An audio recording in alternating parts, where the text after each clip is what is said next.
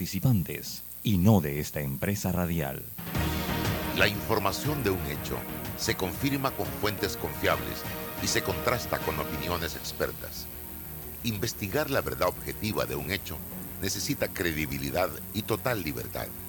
Con entrevistas que impacten, un análisis que profundice y en medio de noticias, rumores y glosas, encontraremos la verdad. Presentamos a una voz contemple y un hombre que habla sin rodeos con Álvaro Alvarado por Omega Estéreo. Bienvenidos.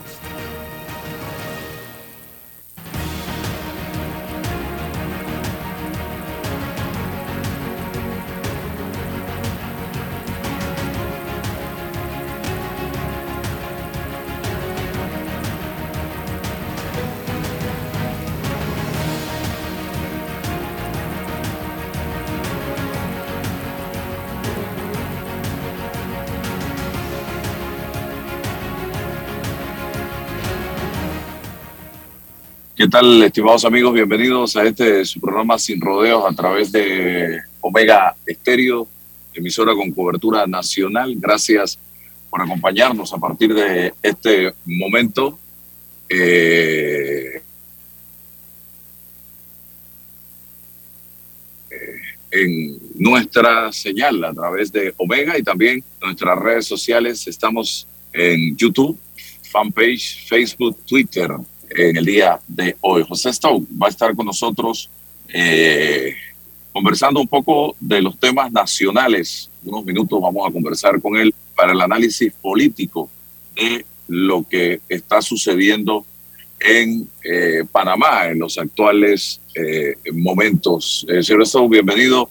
Gracias por acompañarnos. Estamos viendo, yo diría, y lo he visto en el análisis de otras figuras políticas, eh, una especie de gobierno parlamentario, lo que se está viviendo ya en Panamá, donde es la Asamblea la que está tomando las decisiones de país y un presidente de la República que está ausente en el debate nacional. ¿Qué piensa usted al respecto, señor Estado? Buenos días, bienvenido. Gracias, muy buenos días. Bueno, sí, efectivamente tenemos una situación eh, inédita.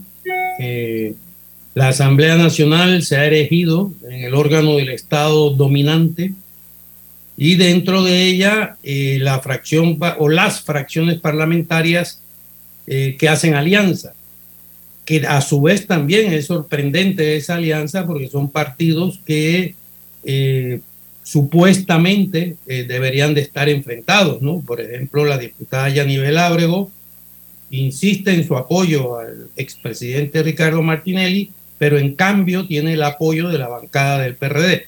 O sea, hay una situación realmente compleja, eh, muy grave para el país, y se lo voy a decir, puesto que la Asamblea ejerce un control muy importante eh, respecto a la Corte Suprema de Justicia, puesto que es el órgano que juzga a, los miembros de la Corte Suprema de Justicia, y eso es eh, algo preocupante. Eh, también es la, la, que ratifica el nombramiento del Procurador General de la Nación, que sigue en la de interino, ¿verdad? Y por lo tanto, eh, tenemos que entender que se ha dislocado la estructura constitucional del país eh, y que eso hay que encontrarle una explicación del por qué ha sucedido y a dónde nos lleva. Yo pienso que ha sucedido porque los partidos han perdido eh, su identidad ideológica, son partidos que hoy por hoy a lo que aspiran es al control del poder para a través de él controlar el presupuesto general del Estado no hay otro fin, ¿verdad? Y esto lo puedo explicar más adelante si usted lo desea con detalle incluso. Y eh, eso da por resultado eh, que eh, los diputados electos por estos partidos no se sientan obligados a, ser leales al partido que los ha llevado al Parlamento, a la Asamblea.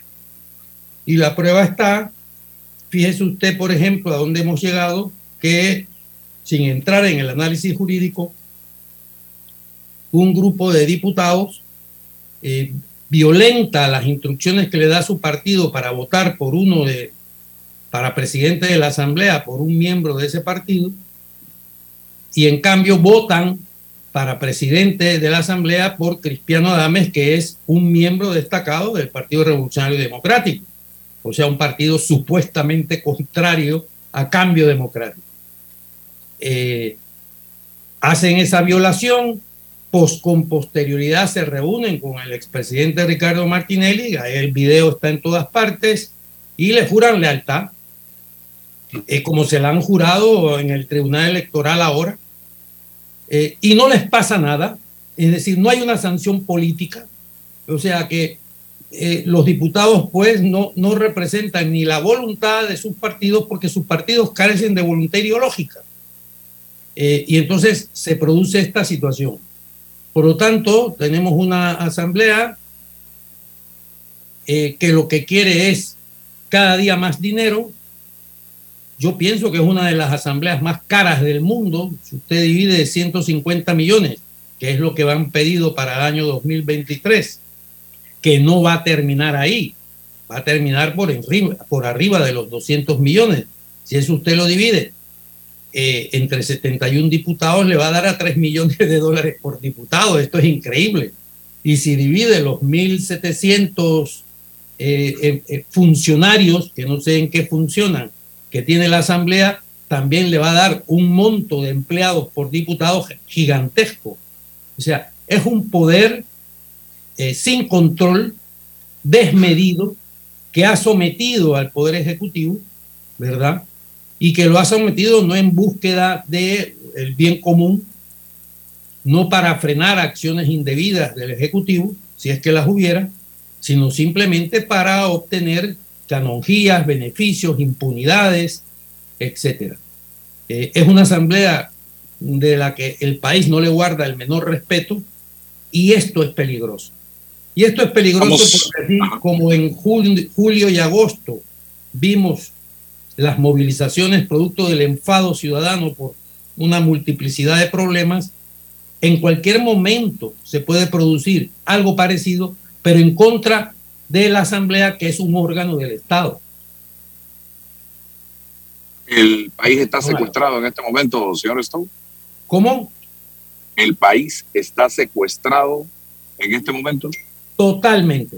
Es decir, para que se puedan aprobar leyes como las que se han aprobado últimamente, al margen de la opinión pública, es más, no solo al margen, sino en contra de la opinión pública, es que el país no cuenta para la Asamblea ha alcanzado un grado tan fuerte de autonomía, de separación de la sociedad, que opera en función de sus intereses al margen de lo que piensa el país. No tiene ningún grado de representatividad. Eso es en, verdad la Asamblea. Y, hay que verlo así y reconocerlo así, porque algo tendremos que hacer antes de que pase aquí una catástrofe.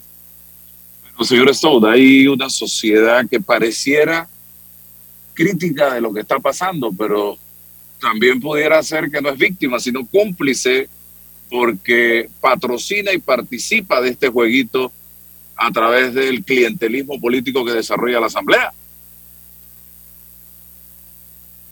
Bueno, eh, don Álvaro, yo eh, quiero decirle que si, reflexionamos un poco, vamos a ver que eh, las posibilidades de que lleguen diputados con, otra, con otros objetivos a la Asamblea, son, son escasas esas posibilidades. Es más, mire, voy a decir algo con lo que me aventuro a equivocarme, pero bueno, es la, realidad. para estas elecciones que vienen, el número de aspirantes a cargos públicos, tanto a presidentes como a bueno, a presidente solo pueden ser tres de libre postulación, pero para diputados y para y para también y, representantes y alcaldes solo pueden ser tres también, pero va a ser masiva la participación de libres postulantes. Usted va a ver que muy pocos van a salir, poquísimos, porque no tienen la estructura, no tienen el, sistema corrupto y clientelista de, clientelista de cooptar adherentes, de comprar votos eh, etcétera. Eh, no es fácil, eh, de verdad. O sea, los caminos los tenemos muy cerrados. por eso es que me preocupo, precisamente, porque las vías para cambiar esto, resolver esto, modificar esto, mejorar esto, están aparentemente cerradas y por lo tanto las salidas pueden ser salidas abruptas, eh, salidas que no deseamos ni, ni queremos la mayoría de los ciudadanos del país. Sí, usted habla de vías, yo hablo de portillos, es lo que nos queda realmente.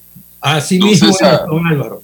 Así don. César Ruilova, bienvenido. Adelante, don César. doctor Buenos, días, don José, don José, buenos días. Bueno, el portillo es un concepto muy, muy santeño, muy herrerano, ¿no? Un pequeño espacio que hay que aprovechar ahí. Pues hay, hay que traer, hay que traerlo herrerano hacia la urbe, porque otra de las cosas que hay que corregir en este país es ese abandono de todo el interior del país, que lo vemos cada día, cada día. No hay puentes, no hay caminos, no hay nada, están abandonados en, en, pro de los grandes proyectos que son los que permiten las grandes coimas. Claro. Bueno, eh, uno de, de, las, de, la, de, los proyectos nacionales o de la salida de los portillos era la descentralización, pero se nos ha convertido ahora en, un espacio para reclamar los salarios de los, de los, de los nuestros representantes políticos. Ahora, don José, siempre hay que eh, aprovechar su inteligencia cuando, cuando lo tenemos acá. Gracias, César. y, y esta, esta, este, este tema de los, de los diputados de cambio democrático, la solución que generó el Tribunal Electoral, una solución eminentemente procedimental, ¿no? Eh, violaciones procedimentales que son importantes. Yo soy un hombre de derecho, tengo que apostar primero a eso, pero nos quedamos con un sinsabor en el balance político. Porque ¿cómo, cómo entonces superamos eso que usted dice? No solamente antes, sino durante y después, estos diputados no solo le le, están em, requiriendo y, compitiendo el liderazgo a, un, a, su, a su líder, sino que le están diciendo al país, es que yo sigo a otro otro partido político. Y eso es una traición política pública de fondo. Y entonces, ¿pero qué hacemos? ¿Qué mensaje entonces enviamos? ¿Y cómo es que se gestiona ese problema desde lo político? Porque ya el tribunal falló, pero ahora, ¿qué mecanismos, o sea, qué portillos, utilizando a don Álvaro, tenemos ahora para decir, bueno, pero es que estas personas ahora están diciendo no solo que no creen en ese líder, sino es que creen en otro otro partido político y todavía no hay un espacio de alianza formal ni los mecanismos. De nada, nada. ¿Qué hacemos, ¿Qué hacemos? Porque hay un mensaje. Sí, no, mire, la situación es tan grave que el presidente del Partido Cambio Democrático, Rómulo Rux, al enterarse de esta, esta decisión del Tribunal Electoral, dice que se va, va a recurrir a la Corte Suprema de Justicia, aunque son juzgados por la Asamblea. Él lo dice. Es decir, él está admitiendo que hay una pistola cargada apuntando en la cabeza de los magistrados de la Corte Suprema de Justicia para hacer lo que le convenga o no a la, Asamblea. Y en este caso, evidentemente, eh, incomprensiblemente, eh, la Asamblea apoya a estos diputados que, tal como usted señala, abiertamente dicen que eh, se van a aliar con el expresidente Ricardo Martinelli. O sea, es una situación de verdad, por eso le digo, muy preocupante, extraordinariamente preocupante. El Tribunal Electoral, ¿qué rol juega en todo esto? Y con la baja credibilidad que, eh, eh, ha logrado eh, cultivar, diría yo, a raíz de, las, de algunas decisiones que ha venido tomando, incluyendo esta última, donde pareciera que está patrocinando esto que hemos visto, el coqueteo de estos 15 diputados con el gobierno, al que le han sacado provecho, porque eso está claro, que han estado aliados al gobierno han votado por en cuatro votaciones por el candidato del gobierno y no de su propio partido, y también con ese coqueteo que tienen con el candidato del partido RM, quien para ellos es el líder del partido y no precisamente Rómulo Rux. Incluso se está rumorando la posibilidad de que en la primaria del Partido Cambio Democrático sea el, eh, un candidato de RM el que corra frente a Rómulo Rux. Imagínense ustedes. y ya se imaginan ustedes a quién, a quién me estoy refiriendo. bueno, eh, por eso le digo que la situación eh, es muy preocupante, don Álvaro. el Tribunal Electoral era una de las instituciones, hay que reconocerlo por críticas que hubiese, pero era una de las instituciones que mantenía un nivel de credibilidad y respeto eh, ciertamente elevado. Pero eh, con críticas, como toda institución, eh, es, es, es, criticable y, y es criticada, por supuesto. Pero en este periodo, precisamente este periodo presidencial, los autodaños que se ha infligido el Tribunal Electoral han sido muy grandes. Eh, empezando por lo que usted ya ha visto, la decisión que la Corte tuvo que revertir, diciéndole a los dos magistrados del Tribunal Electoral, ustedes se han metido en algo que no tenían por qué meterse porque no tenían autorización legal para poder eh, evaluar ni juzgar sobre el tema de la especialidad. Eh, ellos desbordaron su competencia. Eso es un delito, le quiero decir. Eso es un delito. ¿Qué va a pasar? No lo sé. Pero eso fue tan grave eh, y tan escandaloso para la sociedad y ahora se repite esta cosa tal como dice eh, don Renova por un temas formales. Es que el derecho panameño es muy formalista y entonces el lo formal prima sobre el fondo. En este, tal como ha ocurrido en este caso. Yo no sé el tribunal por qué ha dicho que se violentaron derechos en, el juzgamiento de, estos diputados por su partido. No lo sé, ya lo sabremos cuando veamos la resolución completa, pero lo cierto es que esto frente a la opinión pública es otro gravísimo error, eh, porque es público que estos señores no, no son leales a su partido, tal como usted señala, don Álvaro. No, es que lo hacen por debajo, no, no, no, no, es algo público, abierto. Eh, se enorgullecen de ello, además lo proclaman. Es más, la, la diputada Yanivel Ábrego dijo que le va a arrebatar el partido a, Rómulo Ruz para sumarlo al partido de eh, expresidente Ricardo Martinelli. O sea que esto es, es abierto. El gran misterio para mí es cómo, sabiéndose esto, el Partido Revolucionario o la bancada del Partido Revolucionario Democrático en la Asamblea sigue apoyando a, quien efectivamente va a correr en contra del PRD. No sé, ya, ya no quiero hacer elucuraciones que, que serían como muy alambicadas, ¿no? Eh, eh, pero ahora es importante porque em, la, la regla democrática tiene dos salidas la, salida con la relación del derecho. Bueno, el Tribunal Electoral dice, bueno, aquí se generaron violaciones en el orden constitucional, tiene la, la, responsabilidad de examinarlo.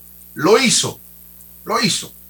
Ahora, ¿qué nos queda? Porque la pregunta es, ¿qué nos queda desde lo eminentemente político? ¿Qué resorte, qué mecanismo le queda a la membresía de cambio democrático? ¿Qué mecanismo le, queda a, a, esa organización para lidiar con una cosa como esta. O sea, ¿cómo resolver si estamos hablando de deslealtad política? Eh, pero nos quedamos sin herramienta. La, pienso, José, ah, hay que esperar una primaria interna para que se genere entonces la censura política interna, o es que tenemos que esperar eh, el, propio proceso electoral general. ¿Qué es lo que tenemos que esperar? o sea, si no tenemos institucionalidad para lidiar con esto, solo el derecho, estamos, no, estamos perdidos. Sencillamente estamos perdidos por falta de institucionalidad de, para hacer, para, no, esto debe merecer inmediatamente que, que, se, que queremos.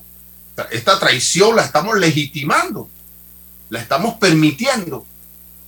No solamente un mensaje para ese partido, para el resto de los partidos políticos. Así es, porque se autonomiza cada vez más los diputados de la Asamblea de sus partidos, efectivamente. Es decir, esto es así. Esto lo que significa es que cualquier bancada, cualquier diputado puede hacer lo que le dé la gana, es decir, venderse, alquilarse, como decía la otra, en fin, hacer lo que quiera, que nada le va a pasar, nada le va a pasar, porque hay ya una sentencia del Tribunal Electoral que dice que no se respetaron las formas, ¿no? Eh, para juzgar a estos señores. Esto es muy grave, tal como usted lo señala. Eh, Sensato es. Nos vamos para este partido, pues nos mudamos para allá, perdemos lo que tenemos acá y nos vamos para allá. Es lo más ético, ¿no? Eh, eso sería lo legítimo, eso sería lo legítimo, ¿no? abandonar un partido en el que no se está a gusto y de acuerdo y pasarse al otro, aunque eso tenga unos costos. Esto sería lo honesto pero no, ellos permanecen siendo diputados, cobrando como diputados, eh, haciendo todo lo que hacen los diputados, ¿verdad? Y, y, en lucha contra su propio partido. Esto es inconcebible, de verdad le digo. Y es preocupante porque este muerto le va a caer a la Corte. La Corte tiene, tal como usted sabe y conoce muchísimo mejor que yo, la Corte tiene dos salidas. Decir, esto no es un tema constitucional y ahí se queda el muerto ¿verdad? Entiérrenlo si pueden, o acogerlo y decirlo. Y aún, y aún, José, no vamos a salir del atolladero porque seguirá siendo una respuesta jurídica a un tema eminentemente político. El ADN de este asunto es eminentemente político y la política no tiene los resortes para resolverlo. Tiene que esperar la solución jurídica. No crecemos culturalmente. No, no. Eh, Dígame, don Álvaro. Don, don José, el tablero político para las elecciones del 24, ¿cómo lo ve usted en este momento? Estamos viendo que las candidaturas independientes están controladas de una u otra manera por políticos de partidos. Zulay Rodríguez, Melitón Arrocha encabezan las firmas. Por otro lado, en el PRD estamos viendo a Cristiano Adames recorriendo el país disimulada o abiertamente, no sé cómo llamarlo ya, eh, buscando eh, esa candidatura presidencial contra eh, José Gabriel Carrizo, que es uno de los que se perfila como aspirante, apoyado por el propio presidente de la República, Laurentino Cortizo. En, en cambio democrático, ¿qué va a pasar? Pudiéramos ver en una primaria a Rómulo Rux frente a Ricardo Martinelli, no me extraña. Eh, eh, en ese partido. Eh, no sé, ¿cómo ve usted el panorama en este momento? Y a un RM que está enfrentándose a tema judicial. Sí, bueno, es un panorama muy complejo. yo creo que el más complejo del periodo democrático que hemos tenido, si a esto le podemos llamar democracia, eh, es una situación muy compleja. Incluso pienso que en el PRD puede haber eh, otros candidatos, además, eh, y apoyados en determinadas fuerzas. Se habla mucho y se rumora mucho sobre la candidatura del Contralor General de la República, sobre la posible candidatura, de, la posible aspiración a ser candidato del Contralor General de la República. O sea que, y esto va a ser una, en el, dentro del PRD va a ser una pelea terrible. O sea, lo que vimos en las primarias va a ser broma al lado de lo que vamos a ver ahora para designar al candidato presidencial del PRD. ¿verdad? Eh, en el tema de cambio democrático, eh, va a ser también una situación que en este momento, tal como usted señala, don Álvaro, no podemos predecirla, porque además de que eh, se va abiertamente, lo dicen sin ningún tapujo, arrebatarle la presidencia a Rómulo Rux, en esas primarias va a correr mucho dinero, mucho dinero, eh, eh, en, función de eh, derrocar a, a Rómulo Rux de la presidencia del partido. ¿Qué va a pasar entonces? No lo sabemos, tal como usted señala, esto es muy, muy complejo. Y luego, por otro, por otro lado, eh, eh, están eh, posibles alianzas de, de, partidos pequeños, quizá con cambio democrático, quizá no. En fin, hay, hay un panorama electoral muy difícil de predecir en estos momentos. Lo que sí sabemos es que esas elecciones van a dar paso a una situación lamentable para todos los panameños. Esto, es, esto está peor que el 68, que ya vimos a dónde condujo, y lo que estamos preveyendo es gravísimo. Esta es la verdad. Don César. Sí, acá estoy luchando con mi internet, pero eh, quería agregarle al, al, análisis anterior sobre la perspectiva del Tribunal Electoral. Por la Comisión de Presupuesto queda pendiente la aprobación de 24 millones de dólares para el Tribunal Electoral. Eso se aguantó antes del fallo, un ingrediente adicional a toda esta retórica. ¿Cómo, cómo construimos pues país e institucionalidad si todo está sometido a todo, ¿no? Eh, eh, y la Asamblea tiene un músculo extraordinario en la Comisión. Extraordinario. Para, mire, para, entonces, mire don, don César, eh, su preocupación es completamente legítima, ¿verdad? Eh, traigo un ejemplo. en el día de ayer, entiendo que el señor vicepresidente, ayer o antes de ayer, que fue a defender el presupuesto de la, eh, del Ministerio de la Presidencia a la Asamblea, ante los cuestionamientos e interrogantes del diputado Vázquez, le dijo al diputado Vázquez que él esperaba que no se convirtiera en un peligro para el sistema. Es decir, lo que yo debo entender que se está refiriendo a este sistema de corrupción y clientelismo. Es decir, y que el diputado Vázquez estaba atentando contra ese sistema. Yo aliento al, al, diputado Vázquez a que atente contra ese sistema, ¿verdad? Pero se da por sentado que se debe permanecer dentro de este sistema que la mayoría del país reconoce como un sistema corrupto y un sistema de clientelar. Eh, yo de verdad eh, no veo salidas positivas eh, para el país no, la, no las veo, eh, don César. Y, y, yo sé que usted está muy preocupado eh, también, igual que don Álvaro, porque lo que se nos puede venir encima son situaciones incontrolables y que no, no le van a hacer ningún bien a nadie en el país. piense que ni siquiera hemos abierto ya la segunda fase del diálogo, que se supone que es un diálogo nacional, en el que deben analizarse y estudiarse problemas estructurales del país. Y yo me estoy temiendo que más que acuerdos nacionales, lo que va a haber son confrontaciones nacionales, también por esa vía, por ese lado.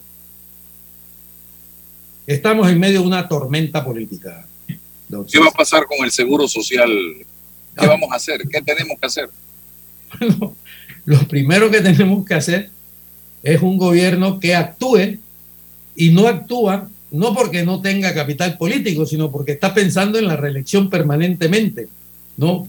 Que es el mismo pensamiento que lo lleva a transformar el, el, el, Estado en el mayor contratador de, de, de personal de la historia. Eh, hay que actuar. Y yo pienso que de verdad hay que actuar con urgencia y con un gran sentido eh, de solidaridad y un gran sentido de entendimiento de la problemática. Mire usted, hay algo que no se les dice, por ejemplo, con toda claridad a los cotizantes del, del seguro mixto, el que llaman mixto, y que se está alegando que todos deberíamos de, bueno, lo que están por jubilarse deberían de pasarse a un sistema mixto, ¿verdad? De tres pilares que dicen. Bien, eh, el, el, ex administrador de, viceadministrador de la Caja de Seguro Social, el otro día habló con mucha claridad en una entrevista que le hicieron en un periódico nacional y dijo que en ese sistema los que hoy se jubilan o se jubilarían con 1.500 dólares se van a jubilar con 900. Eso significa que, eh, que en vez del 60% de los 10 mejores años, lo que van a recibir esos, estos, esos jóvenes hoy todavía va a ser alrededor del 30-35% de jubilación. ¿Y cuánto les va a durar? Porque ese, ah, y, ese, y, bueno, y, y esa es otra. Y, esa es otra. Eh, Por lo tanto, eh, no es solución tampoco esa vía. Esa es una vía engañosa, a mi juicio. Yo creo que debemos sentarnos todos, los panameños, eh, sin ánimo de sacar ventaja de esta situación y llegar a acuerdos, acuerdos solidarios, porque de verdad que la sociedad del sálvese quien pueda no es la mejor sociedad porque es una sociedad en permanente conflicto. Yo creo que deberíamos de avanzar hacia una sociedad solidaria. Yo creo que debería de abrirse un fondo nacional de respaldo a la seguridad social solidaria, a la, al IBM solidario. Y que ese fondo puede, eh, varios, el, doctor Sánchez Cárdenas ha hecho en ese sentido alguna propuesta, eh, Rodrigo Noriega también ha eh, introducido elementos para alimentar ese fondo. Eh, la Universidad de Panamá eh, ha dado a conocer 15 eh, modalidades de alimentar un fondo similar. Es decir, yo, yo creo que de verdad deberíamos de y actuar con mucha rapidez. El gobierno no quiere estar a mal ni con unos ni con otros y entonces a lo que está jugando es a, a, a final de año depositar 600, 700 millones, imagínese usted, para poder pasar el problema al próximo gobierno. Eh, esto es una irresponsabilidad eh, tremenda, de verdad tremenda. Es que ya le digo, estamos en, el, en un curso de una catástrofe nacional en todos los sentidos, en todos los sentidos. Bueno, eh, le agradezco, don José, la oportunidad que nos ha dado de conversar con usted en el día de hoy dándonos opiniones interesantes en relación con la situación que está viviendo el país en este momento. Ayer decía, eh, antes ayer hablaba el vicepresidente de la República en la Asamblea, me quedé con ese pedacito, lo subí a redes, del respeto.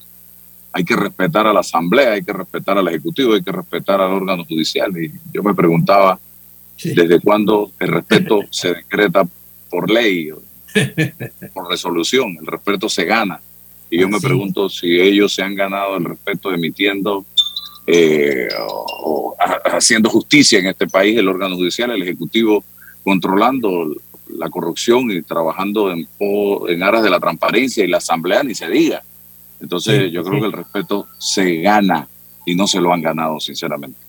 Así es, don Álvaro. Yo le doy las gracias por la oportunidad, pues, de explicar un poco lo que pienso y lamento lamento eh, pensar como estoy pensando, es decir, porque estoy muy preocupado por mi país, como lo está usted y don César.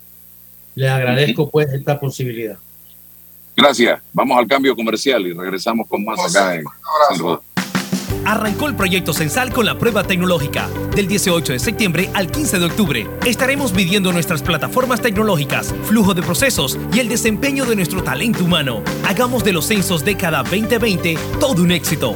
La prueba tecnológica la haremos en ciertas áreas de Tocumen, Capira y en todo Altos de los Lagos en Colón. Recuerda, del 18 de septiembre al 15 de octubre llevaremos a cabo la fase presencial, porque uno a uno hacemos grande a Panamá.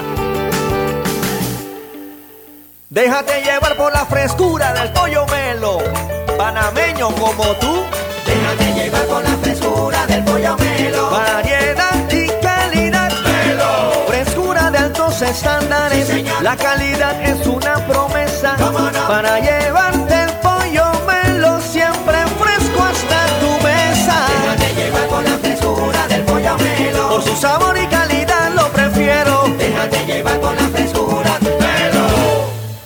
Atención segura y confiable a través de videollamadas desde el Centro de Atención al Usuario y kioscos multiservicio ubicados en puntos accesibles en todo el país. Son parte de los cinco mecanismos del Tribunal Electoral para el proceso de firma de respaldo a precandidatos de libre postulación. En el Tribunal Electoral trabajamos permanentemente y estamos preparados para cumplir con transparencia este proceso que inicia a partir del 15 de agosto de este año en pro de la democracia. Tribunal Electoral, la patria la hacemos contigo.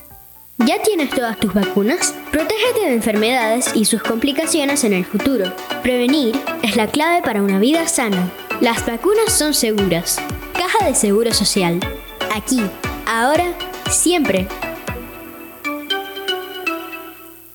La respuesta a tus necesidades la encuentras en la feria Caja de Soluciones de Caja de Ahorros. Durante todo el mes de septiembre, aprovecha las mejores promociones y tasas especiales. Te esperamos en nuestras sucursales. Para más información, visita www.cajadeahorros.com.pa. Caja de Ahorros, el banco de la familia parameña.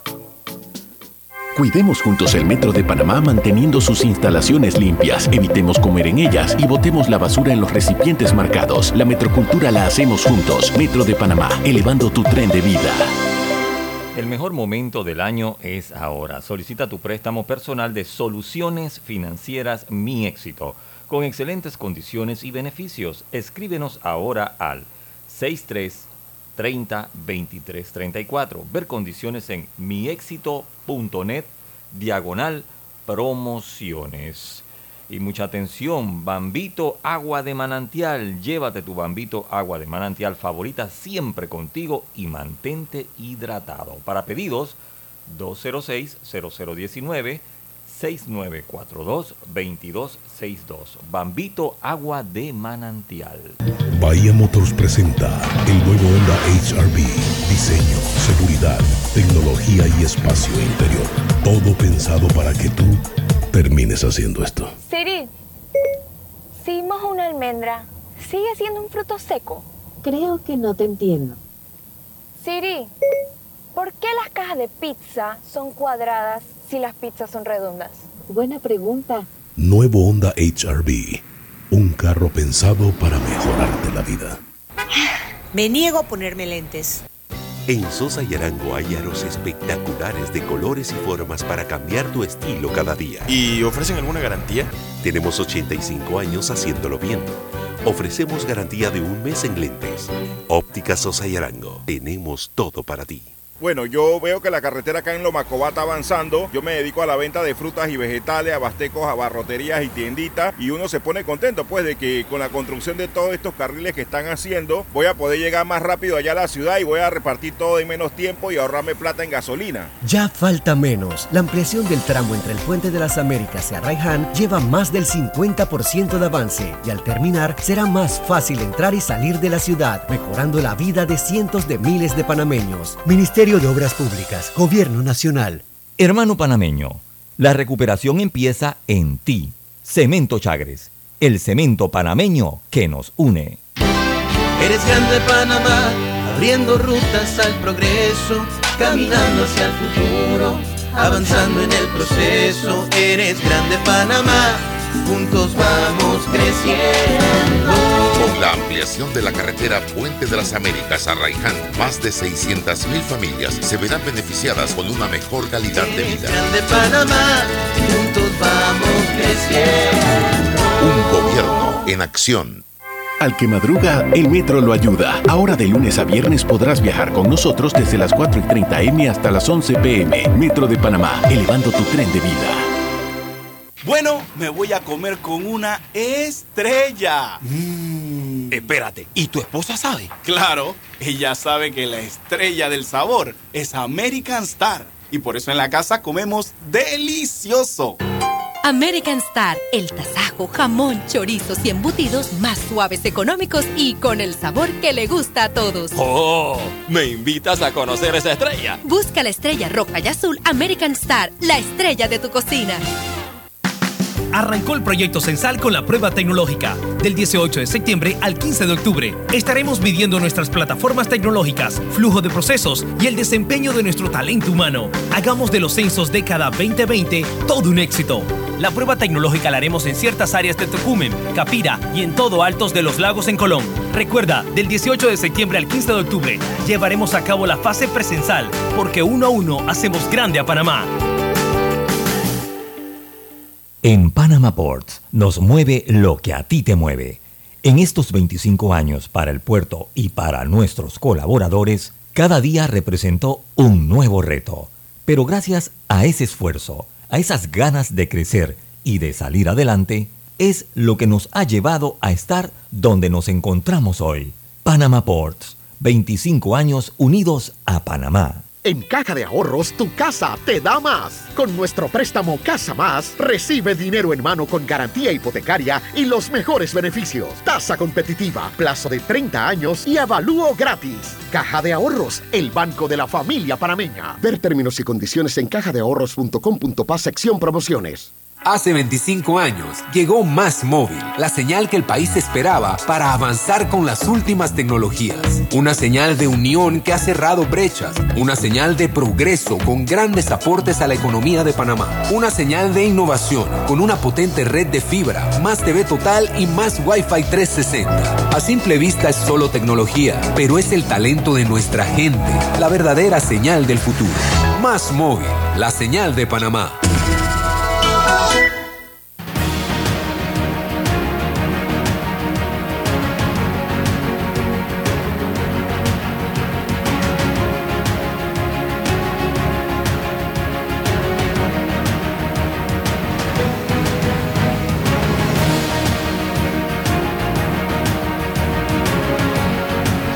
Bien, vamos ya, estamos de vuelta en este programa eh, Sin Rodeos a través de Omega Estéreo. Vamos a hablar con emprendedores, don César, en el día de hoy, encabezado por eh, el amigo Edwin Contreras de eh, Más Móvil. Preséntame, Edwin, tenemos hoy a, es que me estoy moviendo en este momento en el carro, no estoy manejando, ¿ve? aquí está una mano y aquí está la otra, para que sepan. Eh, voy de pasajero, pero tenemos en el día de hoy, veo aquí a Rosalinda, veo a Tomás, veo a Jesús y también veo a Nicanor. ¿Estamos de acuerdo? Así es, mira, tenemos hoy por hoy a estos emprendedores que también forman parte de los finalistas de emprendimiento en positivo y que bueno, vienen a, a contarnos también brevemente de qué, de qué va su emprendimiento, ¿no? Para, para que sigamos disfrutando de este espíritu de innovación que hay en Panamá y que vayamos dándonos cuenta de todo, de toda esa pasión realmente que, que acaba, se va a ver reflejado. Así que Álvaro, los dejo contigo y quizás comenzamos con, con Rosalinda, que tiene cosas muy buenas que contarnos también. Rosalinda, tu proyecto, ¿de qué se trata y tu experiencia en eh, emprendimiento en positivo? Buenos días Álvaro, buenos días a todos, todos los que nos escuchan. Mi nombre es Rosalinda y bueno, soy de la provincia de Chiriquí. Mi emprendimiento se llama Finca La Panelita. Actualmente vendemos productos agroartesanales, llámese miel de caña, panela, comidas típicas y demás. Sin embargo, nuestro principal objetivo es convertirla en una finca agroecoturística. Y bueno, llevamos ya un tiempo en el proceso de transición de una finca convencional a una finca agroecoturística, pero sobre todo sostenible. La idea pues es que las personas puedan visitarnos, vengan a divertirse, a aprender a conocer y sobre todo a realizar los procesos de producción que llevamos a cabo acá. Y para eso hemos implementado algunas técnicas como lo que es la lombricultura, la cosecha de agua lluvia y todas estas técnicas que el objetivo principal es que vayan a sus casas y las puedan replicar, pues las que se puedan replicar, las puedan llevar a sus hogares. Eh, los invito a que nos sigan en arroba finca la panelita en Instagram. Y bueno, mi experiencia en Panamá en Positivo ha sido excelente, una sorpresa de verdad pero sobre todo ha sido un impulso, un trampolín que nos ha permitido impulsarnos a seguir trabajando por alcanzar ese sueño y sobre todo nos ha permitido conocer personas maravillosas. Muchas gracias. Muy bien, Nicanor, cuéntame tu proyecto y tu experiencia en emprendimiento en positivo. Eh, bueno, buenos días, gracias por esta oportunidad, este espacio. Eh, bueno, mi emprendimiento se llama Style. Style busca lo que es promover lo que es la artesanía y las indumentarias de la cultura en Verá, eh, y Guaunán, eh, mediante lo que son las prendas, lo que son los objetos decorativos artesanales, como esto que, que ve aquí. Ya esto es como un, eh, por decirlo así, innovación. Entonces lo que nosotros buscamos es que en nuestra comunidad eh, se busca innovar para que haya un poco más de, se promueva más lo que son las artesanías también y pues que ellas también tengan ideas y hagan cosas nuevas, cosas que, que lo que hace es promover un poco e incrementar un poco lo que es la economía dentro de mi comunidad, ya que haciendo cosas nuevas e innovando, se puede comercializar más lo que son nuestros productos y también dar a conocer el detrás de todo esto que uno hace. eh, y pues creo yo que, que Panamá es positivo, es una gran ventana para que nuestro, tanto nuestro producto como nuestra cultura se promueva un poco más. Muy bien. Tomás, tu proyecto, tu emprendimiento y tu experiencia también.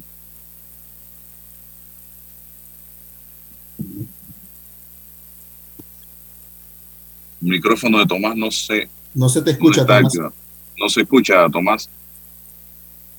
Algo pasa con tu audio. Está cerrado en este momento. Vamos a ver si lo abrimos. Ahora sí. Ahora, sí. Ahora sí. adelante. Ok, eh, mi emprendimiento se llama T4B Ingeniería y Arquitectura. Nosotros nos dedicamos a ingeniería y arquitectura sostenible. Eh, y bien, para la parte de ingeniería, nosotros estamos enfocados en el análisis de datos de consumo eléctrico para la disminución de los mismos. Eh, con esto desde aquí reducimos la facturación eléctrica y le abrimos un mercado a las personas al que no tienen acceso normalmente, ya que sus datos eh, pasan a Internet y esto que está aquí le da la posibilidad de eh, vender sus datos y cosas como esta. Eh, bueno, mi experiencia dentro de Panamá en Positivo ha sido una experiencia muy buena. Eh, me ha gustado mucho. Siempre nos han estado apoyando, nos han eh, guiado en todo el, el- el camino y es algo completamente fuera de lo común. En verdad me gustó mucho y he conocido mucha gente interesante. Muy bien. Jesús Núñez. Ese Núñez es de allá de la provincia de Herrera. No, de, de Veragua, de Veragua. Bueno, de Veragua. Álvaro, Está por ahí, son vecinos. Gracias por la oportunidad, por el espacio que nos está brindando. Eh, mi emprendimiento se llama Agencias Voz y nosotros lo que hacemos es marketing digital orientado a ayudar a los emprendedores a cumplir sus objetivos y de una u otra forma que aumente sus ventas. Eh, consideramos que al aumentar sus ventas van a necesitar más mano de obra y de una u otra forma estamos apoyando eh, la creación de empleo, así sea de una manera indirecta, es uno de nuestros objetivos. Y para mí, eh, la experiencia con Panam- eh, Emprendimiento en Positivo ha sido muy buena, eh, nos ha dado la oportunidad de dar a conocer nuestros proyectos, nuestras ideas y de igual forma conocer a otros emprendedores con ideas increíbles. De aquí va a salir, seguramente van a salir muchos negocios y va a ser una oportunidad para todos. Ahora sí tienes desde Herrera, Álvaro, a Juan Carlos, que se nos unió un poco al final. Ajá. Eh, yo. Aquí está Johnson, ¿no? Juan Carlos, en inglés John. Juan, Juan, Juan, es que dice Johnson ahí. en- en- Cuéntame, Juan, tu experiencia y tu proyecto. Hola, ¿cómo están? Mucho gusto. Mi nombre es Juan Carlos Solís. Mi emprendimiento se llama John Smith. Somos una empresa eh, ¿Qué familiar. pasó? ¿Se frició? ¿Me escuchan? Sí, eh, Sí, el que tiene problema al parecer es Álvaro. problemas como con... Y, y tu audio se escuchaba muy bajo. ¿Puedes hablar un poco más fuerte? Ahora se escucha mejor. Ahora te escuchamos mejor.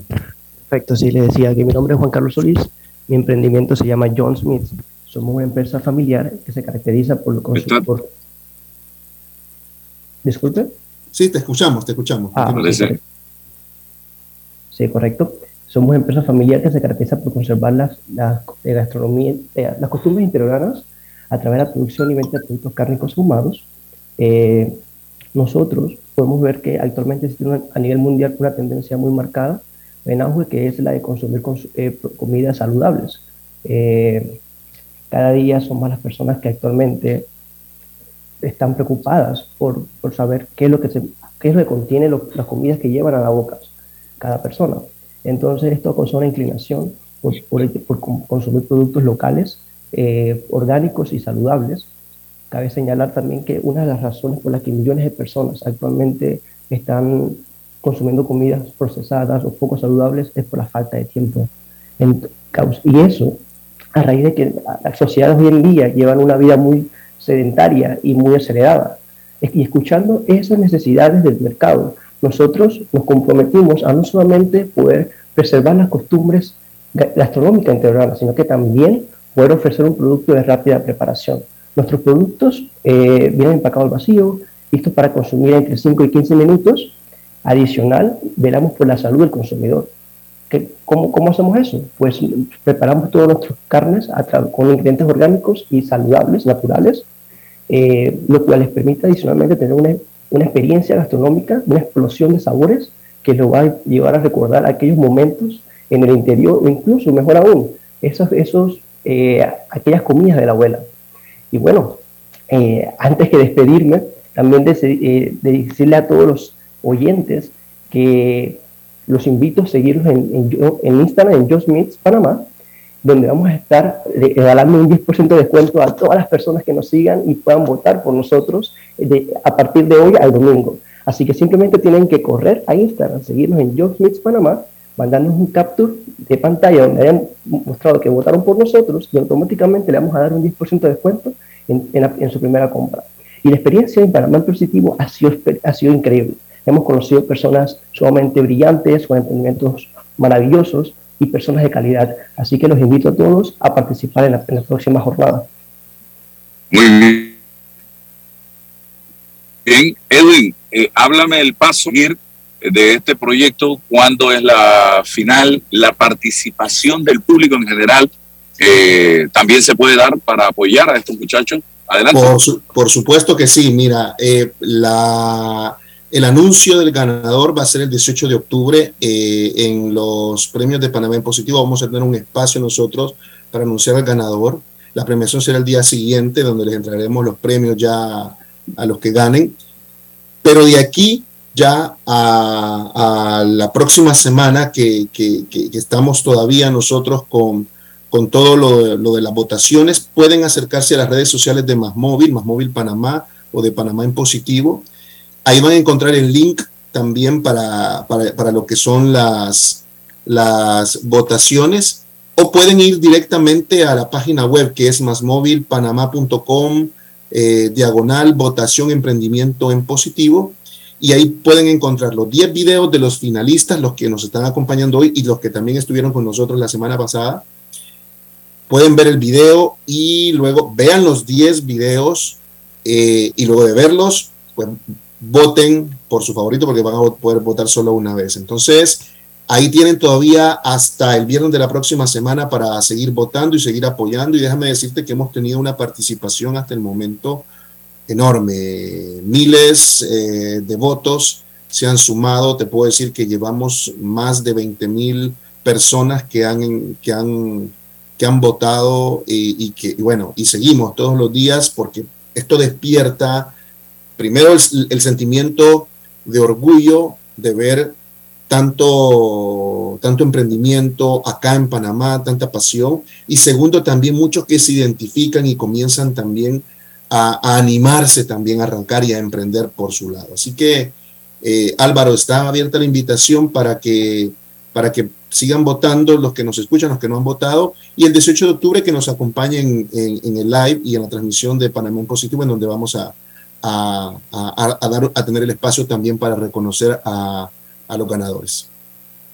Yo felicito a Más Móvil Negocios por este proyecto tan interesante que lo que está de una u otra manera es eh, motivando, incentivando a los emprendedores. El futuro de- del país está en ustedes, los emprendedores. Actualmente ya los que están caminando, los que eh, están desarrollando proyectos, ya los que son empresas, ya saben eh, cómo se hacen las cosas, cómo se tocan las maracas. Eh, ahora le toca el turno a la gente joven, a la gente que está empezando y tener al lado a una empresa como Keolan Wireless, Más Móvil, es una bendición en este momento que es tan importante para todos ustedes, que pueden marcar el antes y el después. Así que te agradezco, Edwin, y felicidades y seguimos en contacto. Gracias, Álvaro. El próximo mes de octubre, que comienza mañana. Así Dios primero, así será. Gracias y gracias a todos los emprendedores que nos acompañaron hoy. Muy bien, gracias. Seguimos adelante. Eh, nos despedimos de este grupo de emprendedores. Ya hemos tenido, la semana pasada tuvimos a varios, ahora al resto del equipo. Y ya saben, octubre será el mes decisivo donde se sabrá quiénes son los ganadores de este importante proyecto. Así que bueno, vamos acá eh, con don César Relova, seguimos y a la espera de Roberto de Jesús Valbuena, que también eh, don Chucho va a estar con nosotros en la mañana de hoy, en la parte final del programa. Ayer eh, me dijo que estaría con nosotros en, en el programa y vamos a estar a la expectativa de lo que sea su participación en el día. Aquí lo tenemos ya. Eh, don Jesús Valbuena, gracias por estar con nosotros. Eh, Hola, cuéntame, ¿qué tenemos para hoy? Bienvenido. Bueno, gracias, gracias Álvaro. Tenemos de todo. Eh, no sé si han escuchado sobre la red social Be Real, que ha tomado como bastante eh, reconocimiento en este momento. Les cuento un poquito sobre esa red. Esa no, red, háblame de ella. Ya les cuento. Bueno, esa red social es una red que hasta hace poco salió, hace unos 3, 4 meses se volvió popular, y es una red donde las personas pueden compartir en tiempo real su contenido, es decir, no te permite ediciones del contenido, sino que si tú subes un video en ese momento, sin edición y filtros, así se, así se va a subir. Por eso se llama que es real. Sea, es una red social como de una experiencia mucho más real. Y está tomando tanta fuerza que ahorita TikTok está pensando en crear Now o ahora, que sería una plataforma que va a competir contra esta aplicación. O sea, ¿qué es lo que sucede? Que después de toda esta, digamos, copia de Facebook e Instagram hacia TikTok, ahora es TikTok la que está viendo que esta herramienta o esta aplicación, esta red social que se llama Be Real, este, está de moda, eh, ha crecido un 5% entre la población eh, y hasta un 1% de la población general en el mundo. Entonces TikTok se está dando cuenta que hay como un crecimiento de esta red y quiere empezar a generar una respuesta haciendo una aplicación que permita que las personas suban algo en ese momento sin edición y sin filtros y de forma instantánea y sin ediciones de ningún tipo después. Eh, porque lo que digamos que está sucediendo ahorita es que también el usuario se está conectando con experiencia real. Es decir, con, hay demasiada producción de contenido y las personas también quieren ver la realidad de las marcas que siguen o que les gusta, sin, sin tanto detalle, sin tanta producción, más espontáneo, y a eso hacia lo que se va eh, TikTok. Digamos que las noticias están hacia TikTok hoy y también hacia Twitter, que está probando el primer tweet editado. Hay dos cosas de Twitter importantes esta semana. Uno, que ya está eh, probando su primer tweet totalmente editado, mostrando cómo va a funcionar. Eh, ya Twitter publicó o hizo el ejercicio del primer tweet editado eh, y ya apareció durante esta semana. digamos que van a tener unas opciones pagadas, que es de lo que se está hablando, pero no es lo único que Twitter ha estado explorando estos días. También Twitter ha estado explorando la posibilidad de parecerse un poquito más a TikTok y darle más prioridad a los videos.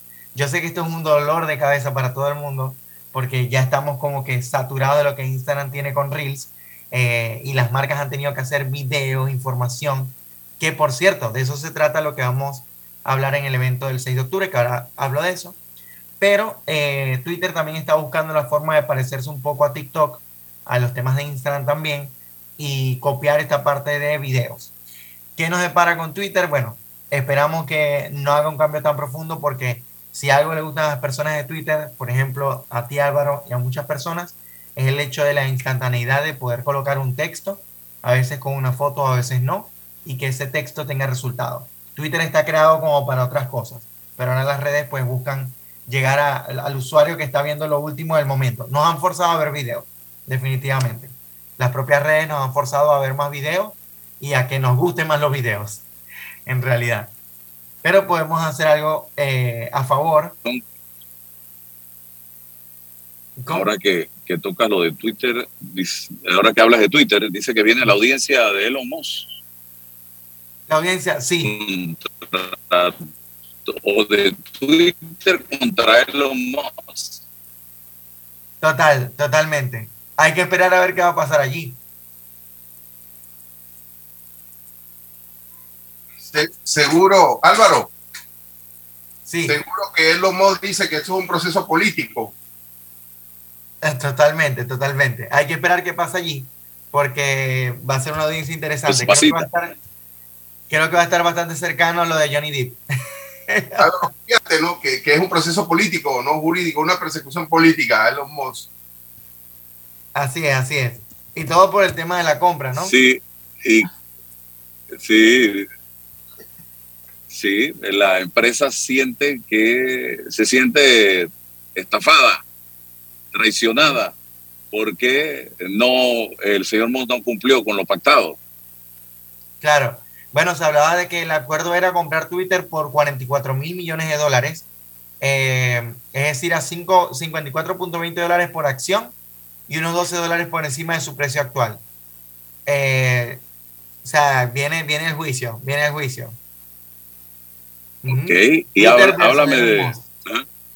Habla- háblame de lo del 6 de octubre. Bueno, tenemos un evento este 6 de octubre con Tania Jaiman, donde vamos a estar enfocados en hablar de qué hacer en este momento con las redes sociales de nuestros negocios o de nuestra marca personal, cómo crecer, cómo llegar a más personas, qué estrategias debemos hacer en este momento. Eh, y Tania Jaiman va a estar hablando de cómo aprender a hablar en Reels, o sea, cómo hacer Reels efectivos eh, que puedan tener resultados. Eh, Tania tuvo un caso de éxito que llegó de 33 mil seguidores a 149 mil seguidores en solamente en menos de un año sin pagar publicidad y fue a través del uso de Reels. Entonces vamos a estar hablando de ese caso, de otros casos de éxito también en Reels y de cómo lo podemos aprovechar. Va a haber premios, va a haber sorpresas, va a haber eh, desde, vamos a regalar desde ebooks de manejo de redes sociales hasta unas que otras asesorías de 20 minutos gratuitas para personas que asistan.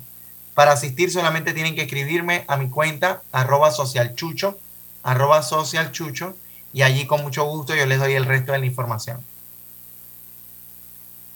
Muy bien, muy bien. Jesús, ¿algo más que quieras aportar dentro de la información que manejas?